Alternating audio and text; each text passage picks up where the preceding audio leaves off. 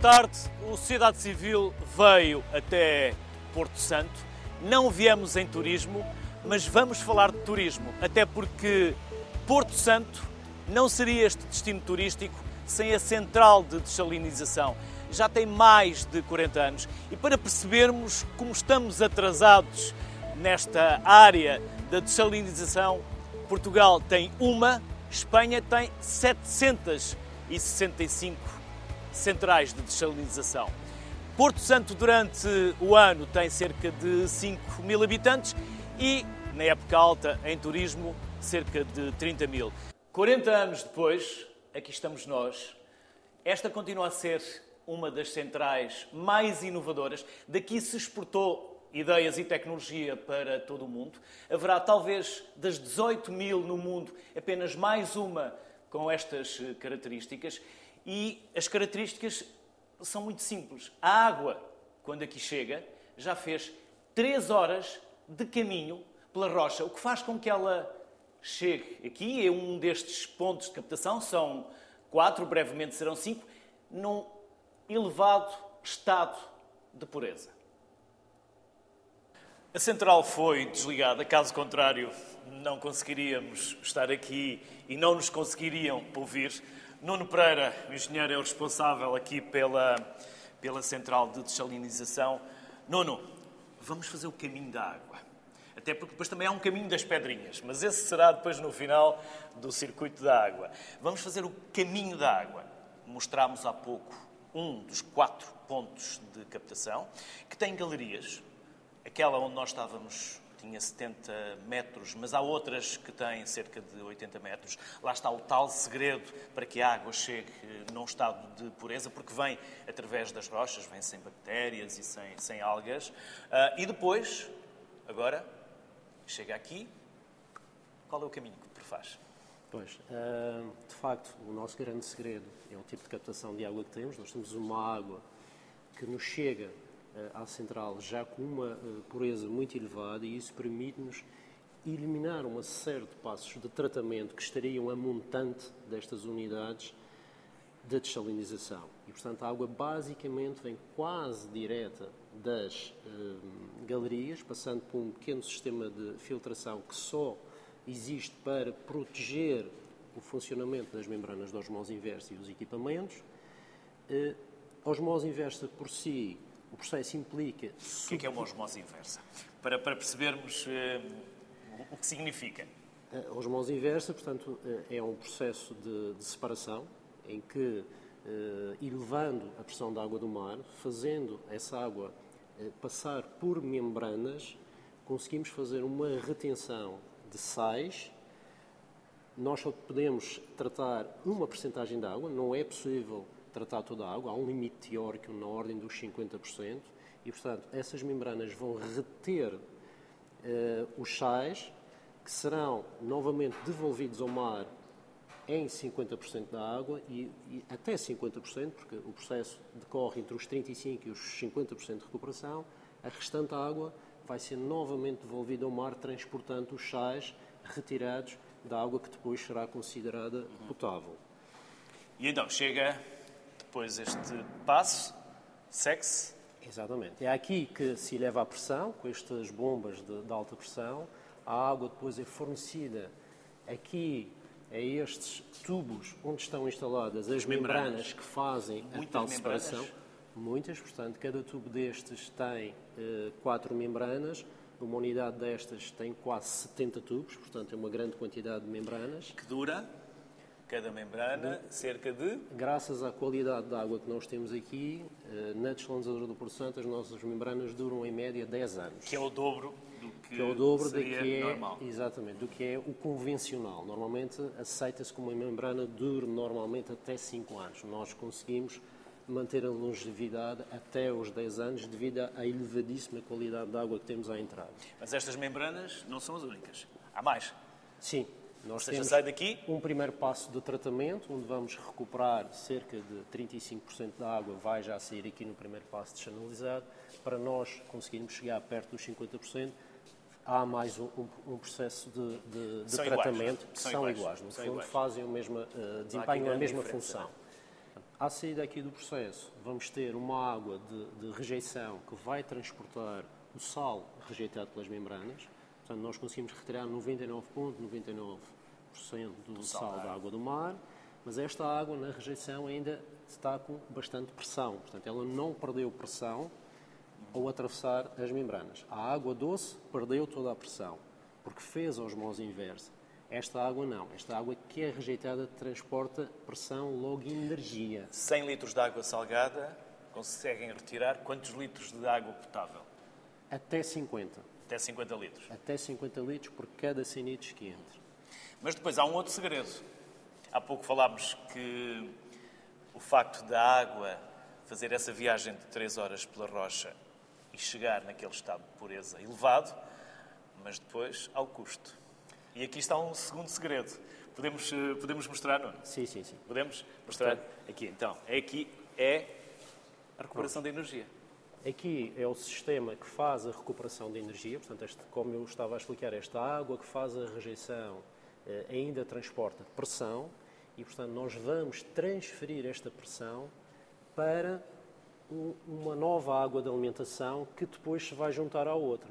Se nós não tivéssemos este sistema de recuperação de energia, gastaríamos tanto quanto 7 kW por cada metro cúbico de água produzido.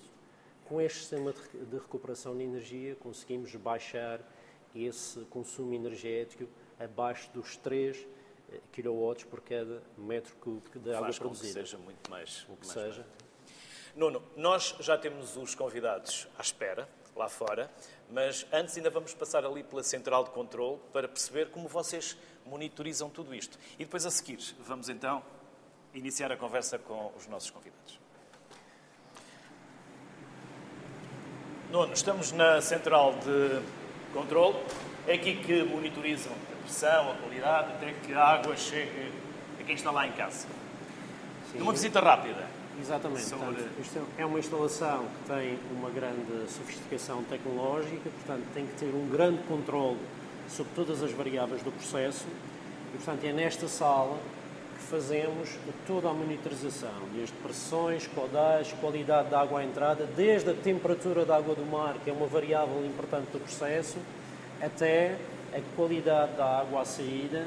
Portanto, há aqui uma grande panóplia de instrumentação eh, que depois eh, é eh, lida e inserida num sistema de supervisão de toda a instalação, em que, através destes sistemas, portanto, todo este funcionamento é um funcionamento automatizado e nós conseguimos ter aqui o registro e a visualização de todas as variáveis eh, e que depois são armazenadas numa base de dados eh, segundo a segundo. Ou seja, vocês têm aqui, basicamente, os locais para onde a água, com cada reservatório, para onde a água vai.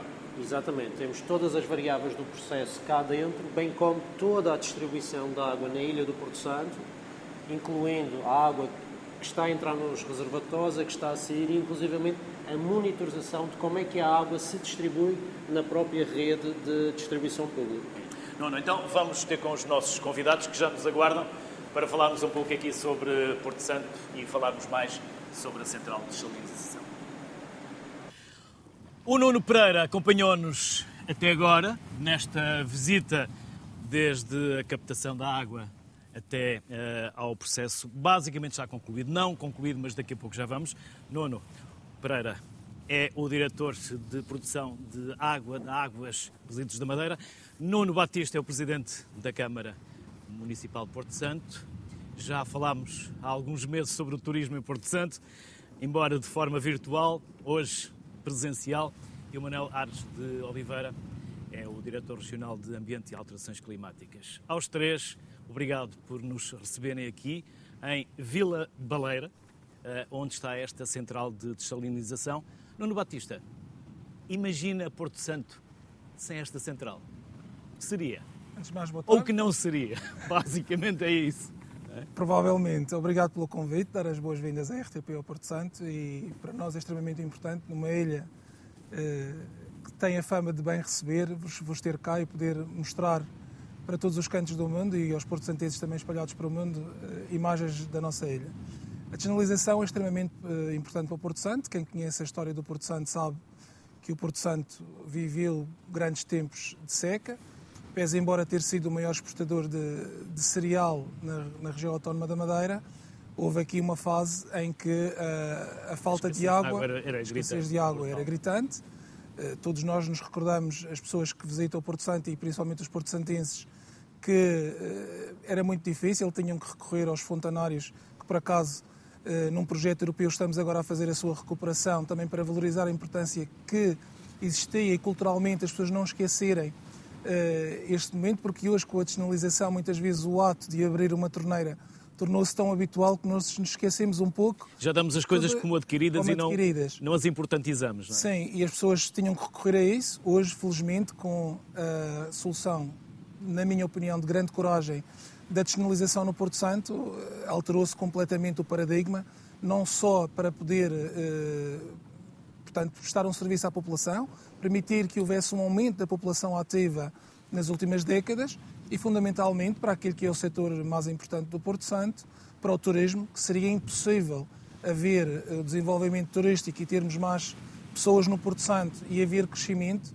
sem esta forma que foi encontrada. Relembro que há cerca de 40 anos que isto foi pensado, acho que é pioneiro no mundo. Acho que, para além da sua importância técnica nesse desenvolvimento, temos aqui, como já tinha partilhado aqui com os meus colegas, um grande potencial turístico, não só na qualidade, porque há outros exemplos de sinalização, mas a qualidade da sinalização no Porto Santo, associada também àquilo que são as características eh, naturais da própria ilha, tem uma água de grande qualidade descenalizada e que pode ser consumida por todos os habitantes e por todos aqueles que nos visitam. Manuel Lara de Oliveira, o que é que Porto Santo tem que a caracteriza também pela sua escassez de água? Ou seja, chove muito menos aqui do que ali ao lado no Funchal. Sim, é, é uma das características, é de facto, uma, uma, tem menos precipitação, uh, essencialmente porque Bastante é um menos? Sim, significativamente, portanto, há 3 quartos de, de, de diferença. Uh, e, e, e, de facto tem a ver com, essencialmente com a questão da montanhosa, não é? E, e, os próprios solos por essa razão há uma escassez hídrica eh, superior. Mas, na verdade, o, o, os, os portos santenses, e posso dizer isso uh, com propriedade, uh, o Sr. Presidente não, não, não, não, não nos leva a mal. Não nos leva a mal, mas os portos santenses... Nós estamos a meter foi a Exa exatamente. os portos santenses sempre são um povo engenhoso, uh, sempre conseguiram demonstrar capacidade de resiliência e de sobrevivência num território complexo, que nós chamamos Porto Santo, a começar pelos, pelos descobridores, mas na verdade é uma ilha que, pelas suas dimensões, características, tal questão hídrica, é uma é dupla insularidade uh, e a escassez de recursos, uh, eles conseguiram ultrapassar com engenho. A começar pela sua arquitetura, a arquitetura tradicional uh, porto-santense, tem pormenores que eu diria deliciosos, que ao longo dos anos lhes permitiram conquistar o território, controlar o território e nesse sentido, que hoje em dia é um caltão aprazível, é tão agradável para receber as, as, pessoas, mas isso foi uma conquista. E, portanto, não vejo outro território que não merecesse tanto uh, em Portugal como o Porto Santo, esta destinalizadora, pela inovação e porque resolveu um problema de facto uh, importantíssimo no, no Porto Santo. Eu diria, sem desprimor para as obras de transportes, quer o aeroporto, quer o porto, que será seguramente a, a infraestrutura mais, ou a obra mais importante do, da ilha do Porto Santo.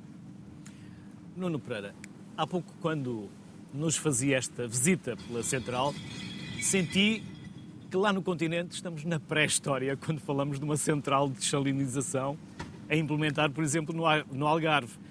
Há 40 anos isto já acontece. É verdade que há aqui características e necessidades muito específicas, mas eh, este é um laboratório de Porto Santo para o mundo.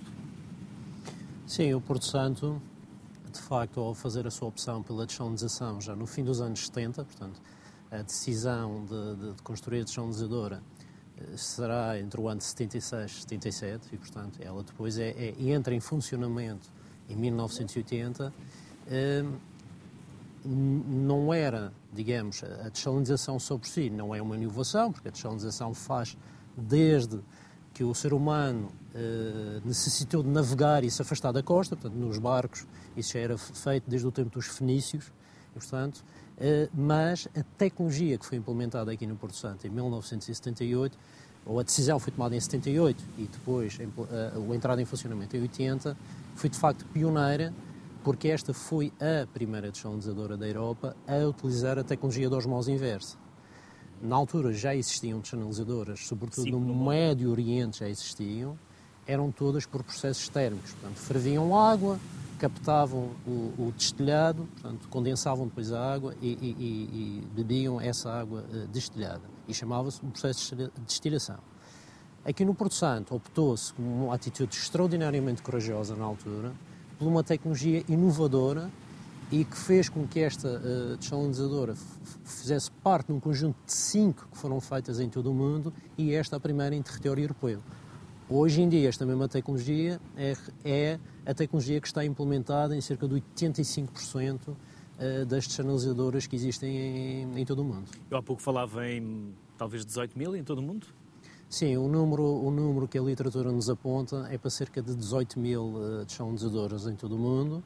Uh, há mais de 100 países a recorrer à desalinização e calcula-se que existe entre 200 a 300 milhões de pessoas que atualmente dependem parcialmente ou totalmente de, de água desalinizada. Nuno Batista, dupla insularidade. Ou seja, muitos turistas, mas já vamos ao facto de haver aqui uma dupla insularidade. Uh, como vocês sobrevivem? Porque Alberto João Jardim, quando lançou, uh, quando foi a inauguração da central de desalinização, que já não tem nada a ver com aquela que é hoje, já, já lá vamos também essa parte, dizia que aquele era o dia da sobrevivência. Sobrevive-se? Sim, eu acho que hoje e depois desses momentos vive-se no Porto Santo. O Porto Santo e os ilhéus, de uma maneira geral, e tal como dizia aqui o engenheiro Ara, têm na sua resiliência uma capacidade de se transformar, de encontrar soluções e de combater a dupla insularidade ou a sazonalidade ou todas as adversidades nos vão aparecendo. Sem dúvida nenhuma que nesse momento havia até algumas questões que se colocava sobre a questão de, da ocupação da ilha, eh, com essas dificuldades, eh, até onde é que poderia ir, e houve a coragem do Dr. Alberto João Jardim, eh, após uma busca por uma solução, de apostar nesta, nesta, nesta solução e de nunca desistir. Passa muito por isso. nós nunca podemos desistir, devemos de insistir sempre por isso estava a dizer que a descentralização hoje é totalmente diferente daquela que, eh, que foi inaugurada, mas quem está na vida pública tem que tomar decisões e essas decisões, efetivamente, independentemente do dia em que as tomamos, pode fazer diferença mais à frente. E 40 anos depois, como eu dizia, o ato de abrir uma torneira, o ato de consumir um copo de água da torneira, não é tão valorizado como nessa altura de dificuldade, mas eu acho que todos nós, e é a razão por estarmos aqui, não nos esquecemos do ato de coragem que foi e do exemplo que podemos dar. Portanto, essa dupla insularidade nunca será incapacitante de podermos desenvolver as nossas atividades, de podermos desenvolver o nosso trabalho, de ocuparmos um espaço que é nosso no nosso território nacional e de podermos apresentar inovações, como a questão da descentralização, que sirvam de exemplo para que o país possa replicar e eh, ajude também a resolver alguns problemas, como o problema da seca, que é um problema atual e que está a viver eh, por todo o país. Isso também não invalida que a dupla insularidade não esteja sempre presente eh, em outros fatores, como a questão da saúde, a questão da mobilidade. Eh, eu costumo dizer que há uma certeza que nós temos quando vivemos numa ilha. O processo de evolução e o processo da resolução dos problemas é constante.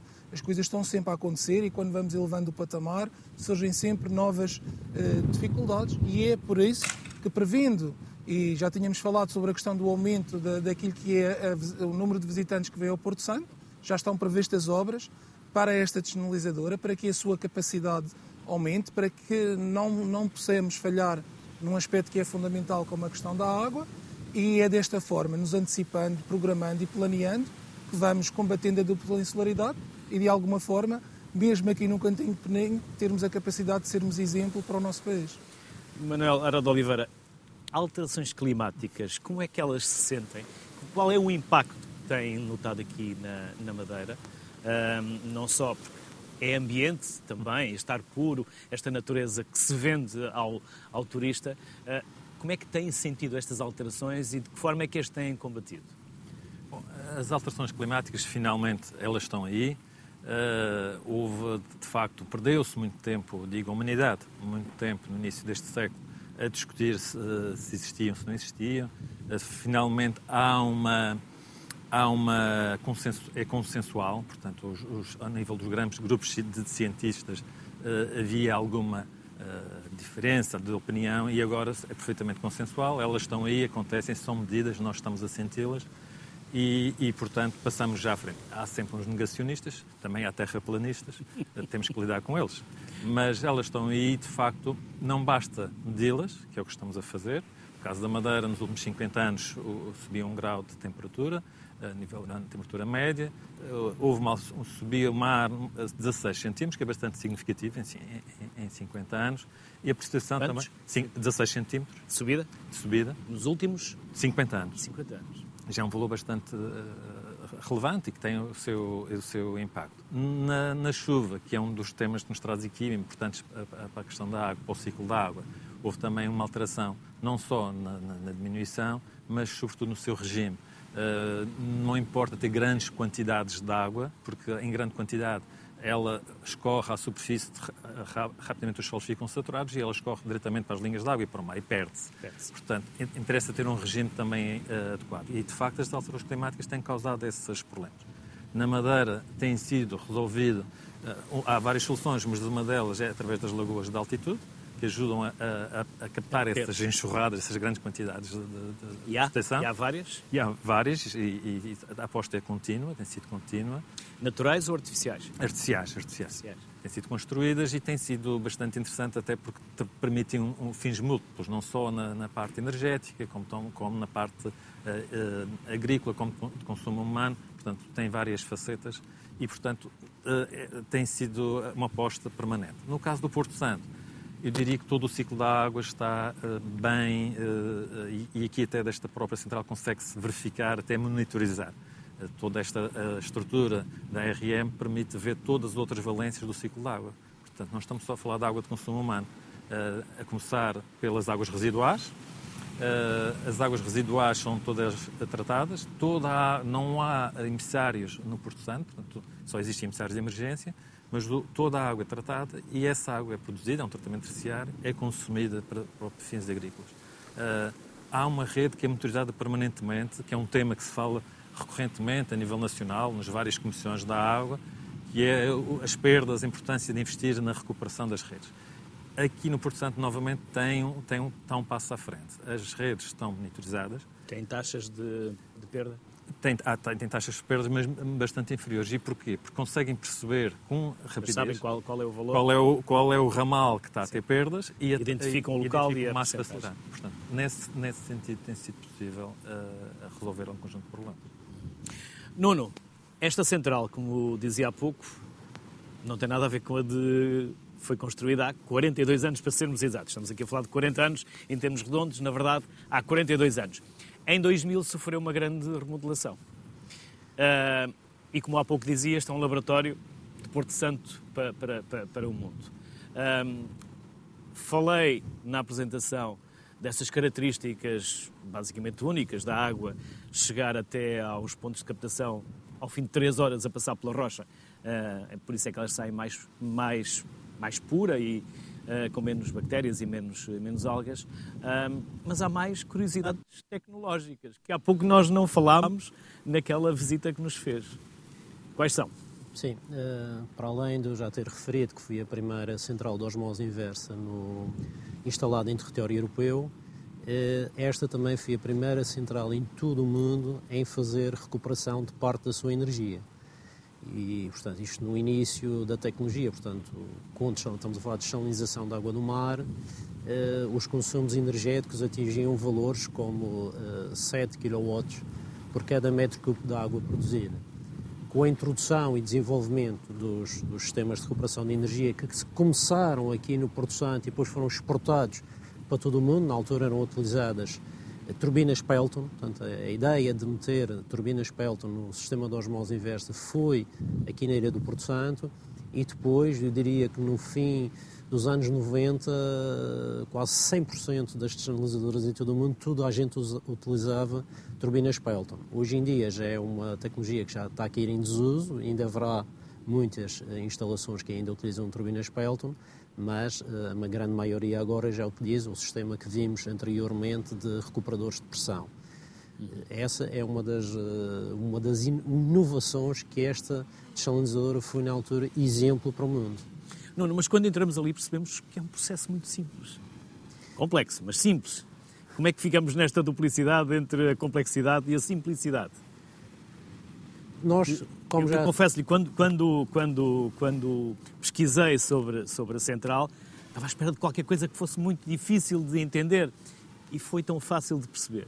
Não, acaba por ser um processo simples, eh, mas também porque esta, esta central descenalizadora está muito amadurecida, ou seja, nunca em circunstância alguma ficou comprometido o abastecimento à Ilha do Santo por uma falha da, da central descenalizadora, eh, porque de facto a Águas e Resíduos da Madeira tem feito um grande investimento, sempre, eh, em atualização tecnológica, por isso é que esta descenalizadora já não é original, que tinha uma capacidade de produzir 500 metros cúbicos num, num dia, ou seja, 500 mil litros, para a atual produção, que são 6.500, portanto, um grande aumento de capacidade. Vezes mais. De...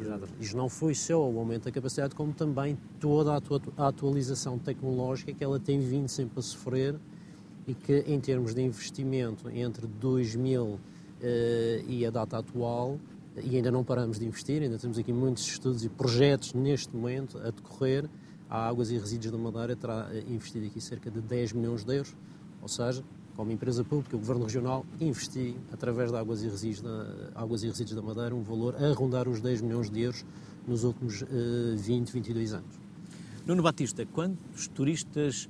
5 mil habitantes em Porto Santo, mais ou menos? E quantos turistas cá vêm por ano? 25 Sim, mil? nós temos... Uh, 30 mil? Nos, assim, a ilha, nos picos mais altos, uh, chega a resistar a ocupações juntamente com o número de, de, de, das estadias hoteleiras e o alojamento local, temos nos picos mais altos cerca de 20 mil a 25 mil pessoas no Porto Santo, mais a população.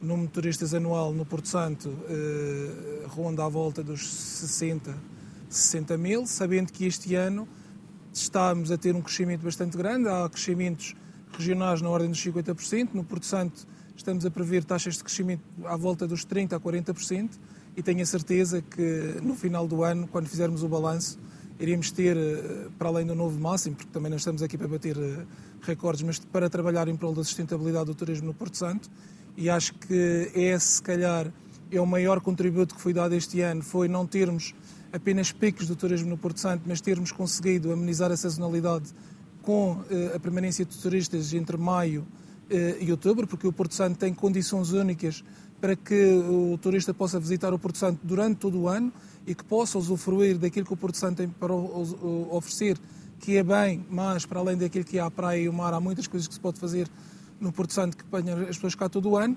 Conseguimos até o final de outubro, novembro, ter cá uh, pessoas em permanência. Portanto, picos de 20 a 25 mil para um total altos, de 60 sim. mil? Sim, sim. Hum. Sendo que tenho a perfeita noção que este ano esses números uh, serão superiores. E mais uma vez, estes números acho que são exemplos, e estávamos aqui a falar do crescimento da capacidade de fornecimento de água por parte da descentralização, e tudo tem sido adaptado. Uh, o engenheiro Ara também estava aqui a falar da, da questão uh, daquilo que é feito no tratamento, há 100% de aproveitamento, isso é fundamental para nós porque protege o mar. O mar, para além da água que nos dá para consumir, é sem dúvida nenhuma uma das grandes valências que a ilha tem. Recordo que, por exemplo, o mar tem provavelmente uma área que pode superar em cinco ou seis vezes aquela que é o nosso território eh, em termos terrestres e existem enormes potencialidades que no futuro poderão ser eh, aproveitadas economicamente, porque se temos que criar as soluções para que essas soluções económicas apareçam, também é preciso depois criar oportunidades juntamente com estes investimentos que são feitos e acho que nos últimos anos essa resposta tem sido dada, o mar, a praia e tudo aquilo que tem sido feito tem sido em prol desse desenvolvimento e sustentabilidade financeira, porque uh, existem grandes investimentos, a ilha tem uma, uma economia local que a sua principal função é produzir riqueza para uh, aqueles que cá vivem, mas chegará sempre um momento em que essa riqueza também terá que ser partilhada com os custos que nós temos. Esse é um grande desafio. Nesta fase, o Governo Regional é que faz o suporte de, e a gestão de quase todas estas áreas. Nós gostávamos que o município tivesse outra capacidade financeira para poder ajudar e intervir e também de tomar algumas decisões que achamos serem fundamentais, mas como eu digo, é um processo, estamos a falar aqui de um processo que cresce há 40 anos, este é um processo também de investimento eh, na área pública local, que também irá acontecendo com o tempo e com certeza absoluta com o contributo de todos no futuro eh, teremos o Porto mais preparado e estes números que estávamos a falar serão bem maiores. Manuel Lara de Oliveira, há pouco falou da agricultura, a agricultura aqui na ilha. Daqui a pouco também vou perguntar ao Nuno, porque há algumas centrais, por exemplo, julgo que em Espanha, que são específicas só mesmo para a agricultura. Uh, e aqui, uh, em, em, Porto Santo, como se faz esta, como se faz chegar esta água até, até quem pratica a agricultura na ilha? Bom, como o Sr. Presidente acabou de uh, referir há pouco, o Porto Santo conseguiu, apesar de, de, no passado, não é? conseguir ser o celeiro da Madeira. Não é? Uh, lá está, pelo engenho e pela capacidade. E o solo tem um solo bastante interessante. É curioso, porque sendo um solo à, à superfície aparentemente arenoso, tem características muito interessantes e, curiosamente, tudo o que ainda hoje produz, não é um celular da Madeira agora, mas tem produtos de excelência, desde a vinha, as melancias, alguns produtos hortícolas, são de excelente qualidade. E alguns que eh, precisam de muita água. E que alguns precisam de muita água. Evidentemente que esta central também tem o seu, tem o seu, tem o seu papel por variedíssimas razões. O facto, e é por isso que é tão um, exemplo importante que podia ser replicado em outras uh, zonas do país, não só porque recorre à água do mar, é um bem que é, não depende da chuva, está ali sempre permanente, mas é uma, é uh, do ponto de vista uh, também ecológico, é interessantíssimo porque uh, poupa o esforço que estamos a, a, a, ter a retirar da água que existe nos, lençóis freáticos. Portanto, esses lençóis freáticos, do ponto de vista ecológico, porque têm a sua função, se nós os consumirmos em demasia, uh, perdem essa função ecológica, mas também do ponto de vista agrícola, portanto, através das noras e outros furos de captação, uh, poupa-os não? e, e mantém essa. Isso por um lado. Por outro lado, tanto quanto é do meu conhecimento, e, melhor poderá o meu colega corrigir-se assim, se, se, não estiver a ser uh, exatamente correto, mas há uma rede de distribuição para a água de rega que tem várias origens.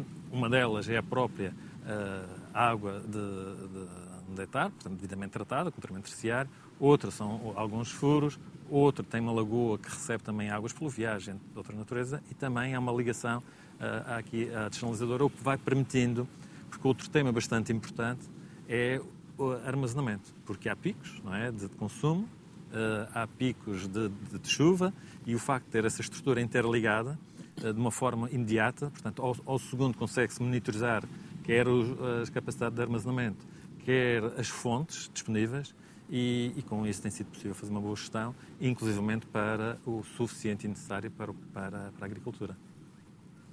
Nuno Pereira, quando falamos na capacidade desta central de desalinização, ela é total para consumo uh, doméstico ou também, quando sobra, pode ser utilizada na agricultura? ela é utilizada preferencialmente para, para o consumo doméstico. Obviamente que numa situação de, de, de crise, de, digamos, de uma seca extrema, eh, poderá, e de facto o sistema, como, como a engenheira Ara disse, está interligado com o sistema de regadio. E em caso de, uma seca extrema, eh, poderá uh, fazer uma injeção, injeções pontuais uh, no sistema de, de regadio porque, digamos assim, uma central que está dimensionada para o, abastecimento público eh, produz uma água já com uma qualidade que, eh, portanto, uma qualidade, e, a qualidade implica um preço, não é? Eh, que está mais vocacionada para a distribuição na rede pública do que para a utilização no regadio. Existem, e como disse bem, em Espanha, vários exemplos de centrais eh, desalinizadoras que são depois aplicadas para regadio, que pertencem a comunidades de regantes, são, são privadas, é, mas não têm... Associações de agricultores... Eh, Ou seja, o princípio de tratamento é o mesmo, mas não aperfeiçoam tanto o produto porque não têm cumprir com o decreto-lei eh, legislativo que regula a qualidade da água potável, que obviamente é muito mais exigente do que a água do regadio. Portanto, tem mais a ver com este fator, está mais vocacionada para a, a distribuição de, de, água potável do que a produção de água de regadio. Nuno, tem sido um pouco a sua vida esta central de salinização? Porque é, é, e a equipa sentiu isso, o seu entusiasmo, a sua paixão por esta central. Uh, conhece isto como ninguém. Uh, e até deu um exemplo, se eu quisesse vir trabalhar para a central, quanto tempo eu demoraria a estar apto a poder trabalhar aqui e a dominar estes processos? Bom, uh, Bastante tempo. Para que um operador domine os processos e tenha a sua capacidade de intervenção, porque é interessante, nós somos 100% autossuficientes em termos de manutenções e operação, nós não dependemos de contratos com entidades uh, externas. Uh, eu diria que no mínimo uns 3 anos de estágio. Para, de estágio sim, sim. quantos funcionários, quantos colaboradores tem aqui? Esta estação funciona com 8 colaboradores, 6 uh, em serviço permanente, portanto ela trabalha 24 horas por dia, e dois técnicos de manutenção e tem peças subexcelentes?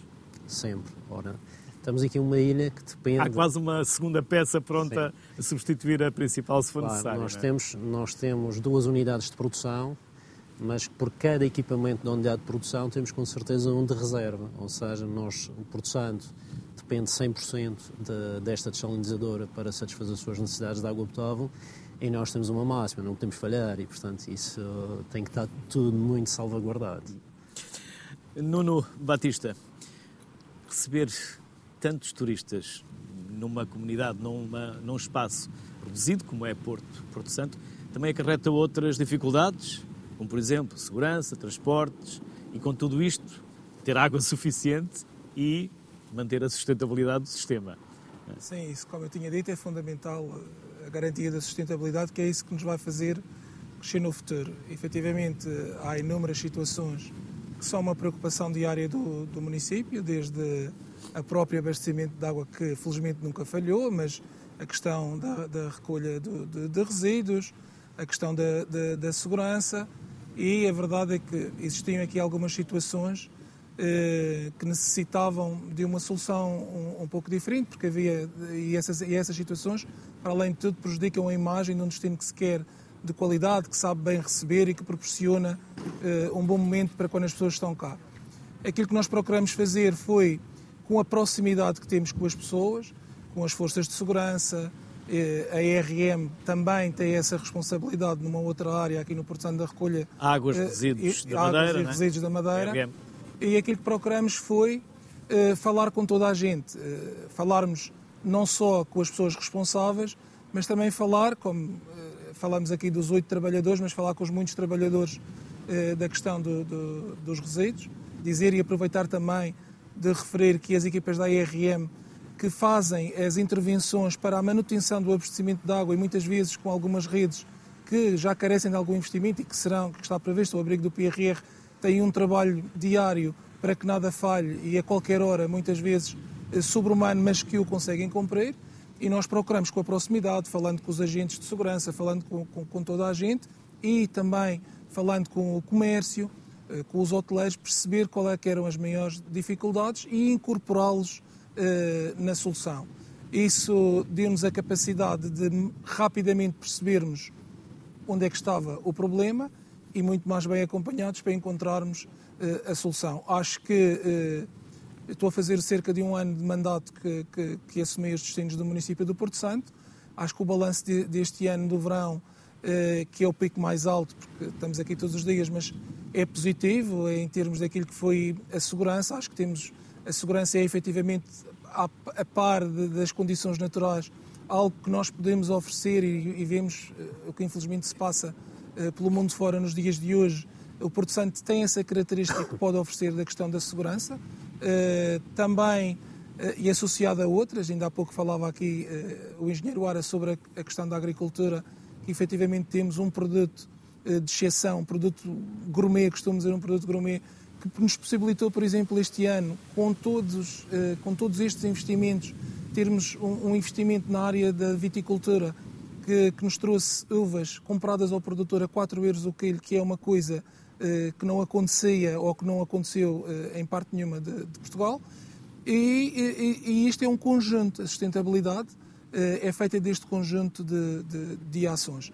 Sendo que, e aproveitando este momento, e acho que fazendo um pequeno balanço, o principal agradecimento vão, vão para as pessoas que, enfrentando dificuldades como questões da, da mão de obra, que falávamos no programa do turismo, e sendo, tendo sido lançado um repto por parte do município do Porto Santo para que as pessoas dessem o melhor de si, dessem o máximo de si, porque este ano, face aos números que eram previstos, eh, era importante mantermos essa imagem eh, de qualidade e acho que todos eles, desde, desde aqueles que, que recebem no, no, aeroporto ou no Porto de Abrigo, eh, aqueles que fazem os passeios pela ilha, aqueles que estão na restauração, eles são aqueles que verdadeiramente estão de parabéns porque efetivamente conseguiram e acho que pelas entrevistas que a RTP tem passado das pessoas que cá vêm e com uma grande aposta também num turismo nacional, que foi sempre uma opção que eu defendi, eh, conseguimos passar uma boa imagem e tenho a certeza que aquilo que é uma das slogans que utilizamos muitos, que é que quem vem volta, irá acontecer no próximo ano. E é importante valorizar o papel que a RTP Madeira tem tido exatamente nesse, nesse sentido. Manuel Ara de Oliveira, que outras áreas, e não temos que ficar fechados aqui apenas em Porto Santo, que outras áreas se nota aquilo que vocês têm feito, o investimento? Que outras áreas, que outros domínios? Portanto, a, a, região eh, tem feito um conjunto de. tem uma estratégia na, em várias áreas, na área dos resíduos, na área da gestão da água, eh, da energia, Uh, e que tem conseguido replicar e aplicar essas medidas. Portanto, nós somos um país que tem, que perde muito tempo na planificação, no pensamento não diria perder, é importante. Mas Às depois, vezes até mesmo na discussão antes da planificação. Na discussão, na discussão aos anos que a gente fala do, do, do TGV e do aeroporto... Os problemas estão identificados, estão identificados mas depois, executar. Aqui, voltando um bocadinho à questão da estação, é um bom exemplo até por isso. Em, em, em meados de 70 pensou-se e em 80 executou-se. E é um pouco isso que nós... É, este é um bom exemplo para, para o país e para a região, né?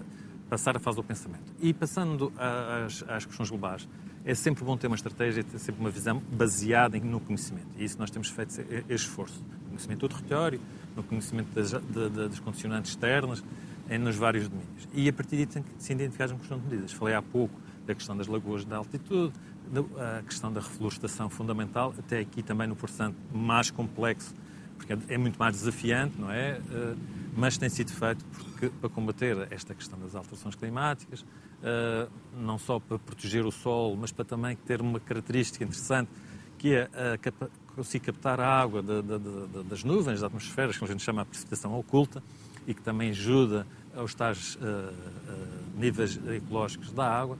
Portanto, há um conjunto de intervenções que têm sido feitas, têm que ser pensadas para fazer face ao que vem. Portanto, nós já sabemos o que está, o que está a acontecer e, e, está, e estamos a fazê-lo de uma forma serena, gradual, uh, e não ir a correr atrás do prejuízo. E isso permite-nos uh, alguns ganhos. Uh, outra área, por exemplo, aqui no Porto Santo, para não fugirmos desta ilha, que tem tanto para falar, não preciso irmos para a ilha a ilha ao lado.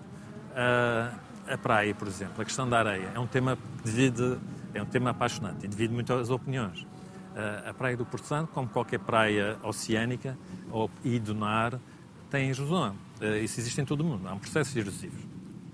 É, no caso do Porto Santo, felizmente não é assim com tanta, não tem tanta uh, gravidade como outras paragens. Uh, mas existe, é normal que assim seja. Eu costumo dar o exemplo, é um pouco, uh, é um pouco como aquela, as garrafas reutilizáveis, não é? Um embalador usa garrafas reutilizáveis, elas são enchidas, são distribuídas, depois voltam e o material, o vidro tem a vantagem de ser infinitamente reciclado.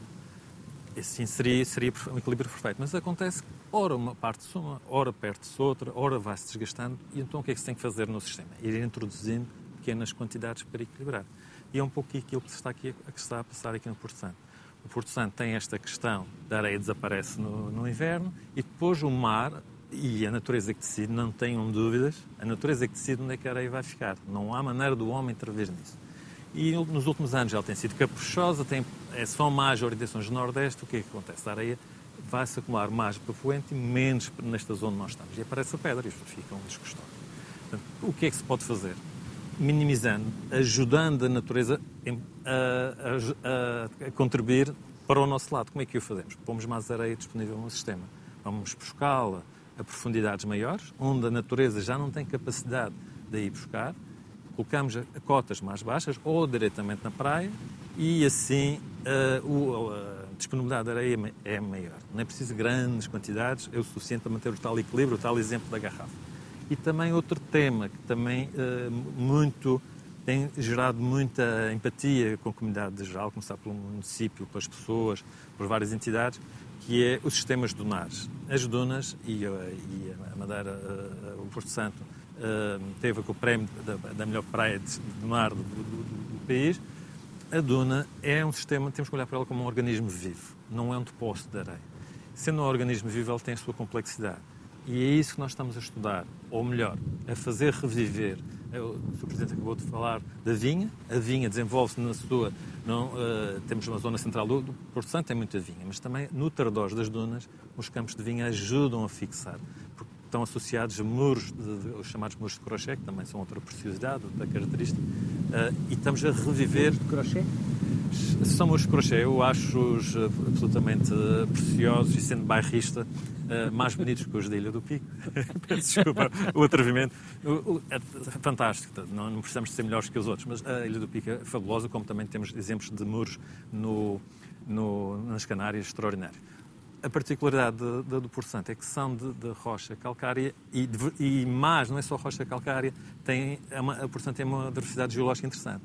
O que faz que os muros uh, aparecem com aquela malha de crochê, porque são intercalados, mas têm muitas cores, muitas tonalidades. E têm a função uh, não só de, criar, o, o, de limitar o espaço, como cortar os ventos e manter as umidades, aquele ambiente próprio. Da... E temos trabalhado muito com estas várias entidades no sentido de melhorar todo esse sistema para além da duna, e isso vai fazer que a duna é um património manter, por causa da erosão costeira e para, e para continuar a alimentar a praia, que é o que se pretende. Uhum. Nuno Pereira, há pouco nós falámos do caminho da água, mas faltou uma parte do processo, que é a parte final. Depois eh, vamos eh, já seguir ver também algumas imagens, mas o que é que acontece? É quase como aquele jarro que nós temos lá em casa com pedrinhas? Uh, sim, portanto, a água, quando sai das unidades de osmose inversa, é uma água que está muito desmineralizada, porque ao retirarmos o cloreto de sódio, que é o sal mais abundante na água do mar, retiramos uh, praticamente todos os minerais.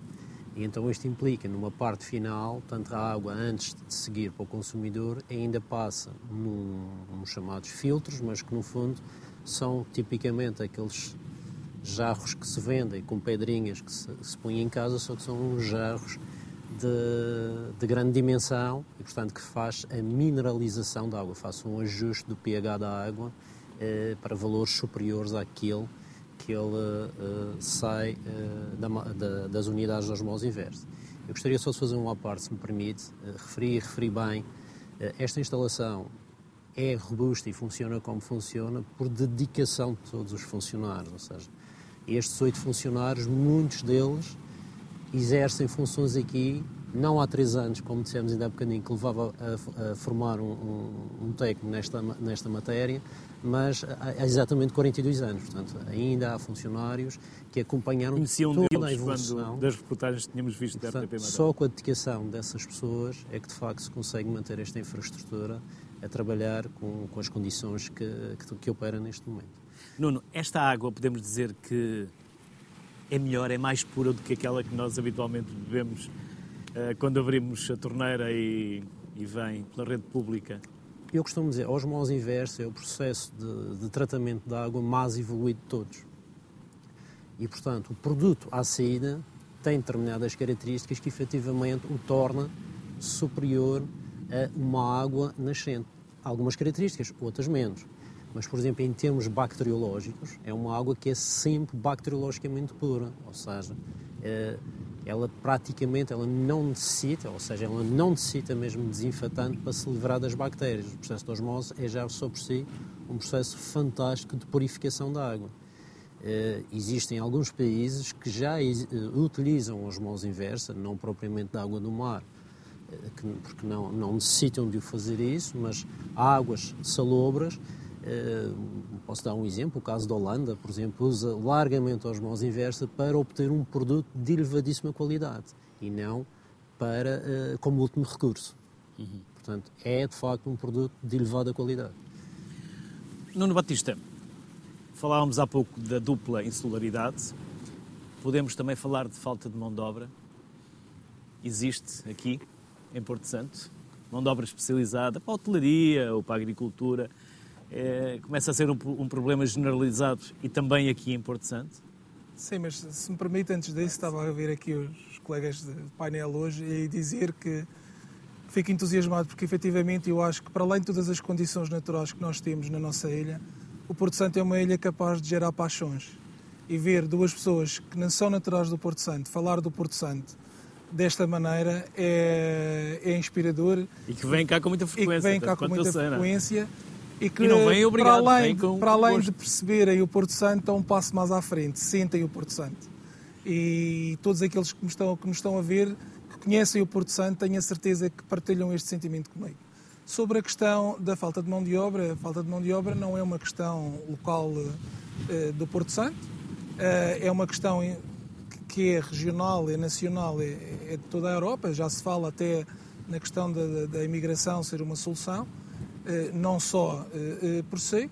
E aquilo que nós podemos fazer para combater, e o que tem sido feito nos últimos anos, é o investimento na formação, aumento da formação, apoiar as pessoas quando temos as alturas de sazonalidade que também servem, infelizmente, para contribuem para que os empresários não tenham capacidade de ter equipas estáveis, porque as pessoas estavam a trabalhar cerca de quatro meses.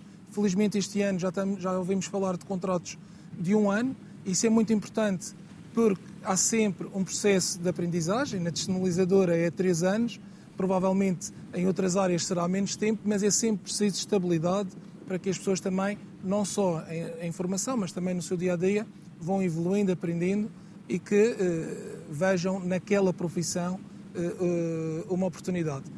E desta forma, o investimento que tem sido feito vai no sentido de não só eh, dar formação àqueles que cá estão, mas também procurar criar condições para podermos captar mais população ativa. Eu acho que a captação de população ativa, eh, se conseguirmos fazer crescer os 5 mil habitantes que temos, eh, e por aí um patamar atingível, difícil, mas de dois, mais de 2.500 pessoas, isso seria fundamental para que não tivéssemos, naqueles períodos mais baixos, os problemas que hoje eh, a comunidade sente em termos daquilo que é o comércio local, que por vezes tem de fechar ou por vezes tem de reduzir os seus quadros e isso traz-nos transtorno porque depois é difícil, é quase como um recomeçar uh, todos os anos, que é desafiante, mas e, efetivamente tem que ser equilibrado e é o trabalho que tem sido feito pelo município do Porto Santo.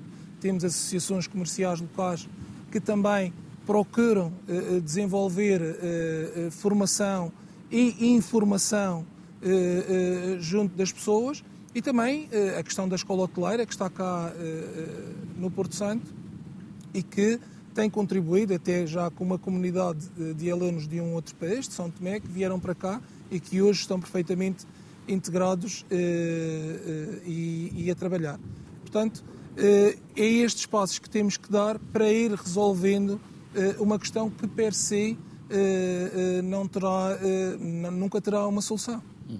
Manuel Lara de Oliveira, eu confesso que tenho cuidado com o consumo e com evitando desperdício de água. Mas hoje, quando cheguei aqui a Porto Santo, tive ainda mais cuidado. Até porque fiquei sensibilizado para o problema da água em Porto Santo e para a forma como ela se alcança e chega às nossas torneiras. Um, cá, em Porto Santo, e de uma forma geral na Madeira e em Portugal, temos essa uh, sensibilidade geral uh, ou uh, precisamos aqui de uma educação cívica que começa nas escolas, porque este é um problema de hoje e nós estamos no sul da Europa e temos ainda mais essa premência e essa possibilidade de cada vez mais, que é quase uma inevitabilidade, de sentirmos a falta de água nos próximos anos. Sim, é verdade. É, é, há uma tendência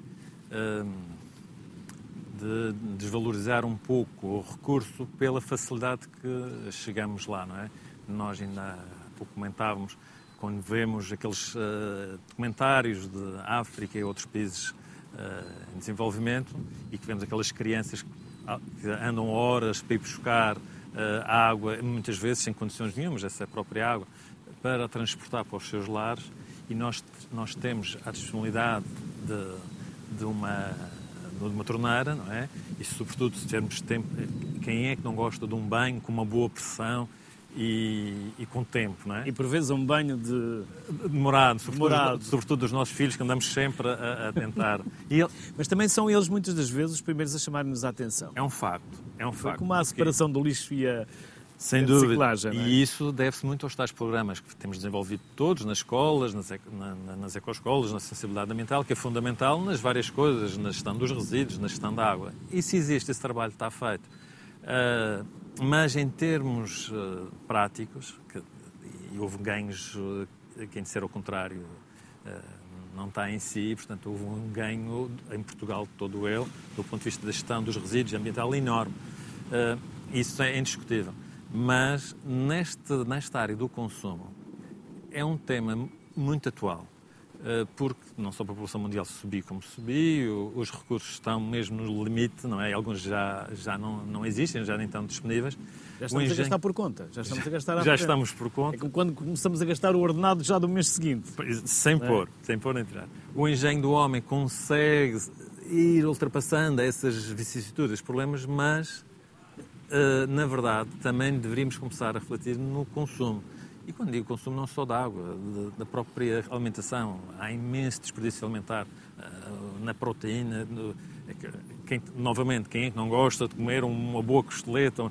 Mas estamos a falar de 600 gramas de carne. É? Quando o organismo, do ponto de vista eh, alimentar, 100 gramas chega perfeitamente, se forem bem condicionadas, se forem com qualidade uh, e, e dá-nos prazer na mesma. Portanto, essa educação é difícil de levar a, se calhar, gerações e há formas muito pouco uh, diplomáticas de, de, de, corrigir essas situações. Uh, fala-se muito da subida das taxas de água a nível, a nível do mundo e a nível de Portugal fala-se muito disso.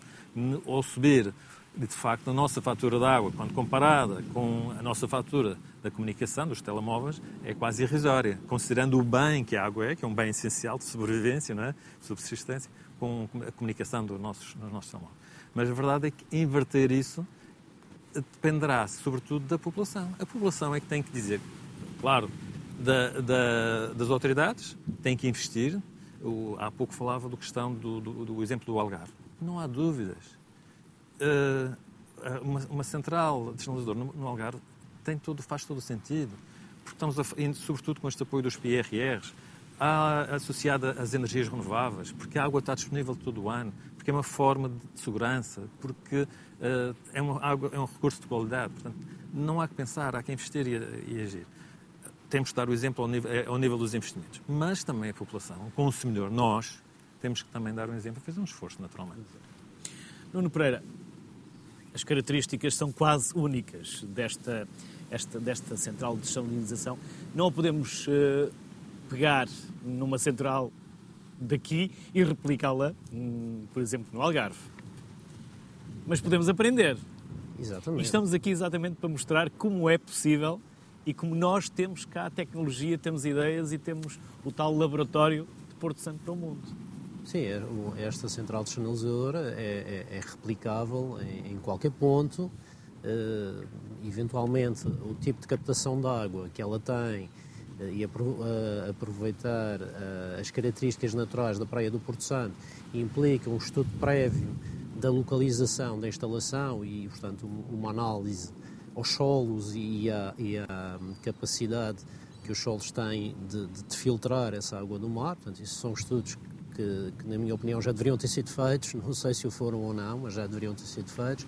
Agora, toda a tecnologia que está aqui dentro, se, se o conceito é um conceito global e generalizado, temos muitas particularidades na execução das nossas unidades de desalinização que são diferentes de todas as outras e que resulta uh, da nossa experiência, do nosso saber fazer. Uh, e isso, uh, efetivamente, acho que há aqui algumas lições e algumas, alguma margem para a aprendizagem com uma experiência que já vai muito longa de, de 42 anos.